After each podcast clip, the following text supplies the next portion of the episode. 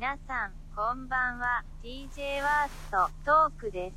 今日は11月27日ですけど、あと1ヶ月しないうちに苦しみますじゃなかったクリスマスですね。決して街の中で軽トラをひっくり返す祭りではありません。あと、サンタとトナカイさんが空を飛ぶからって J アラートや領空侵犯にもなりませんね。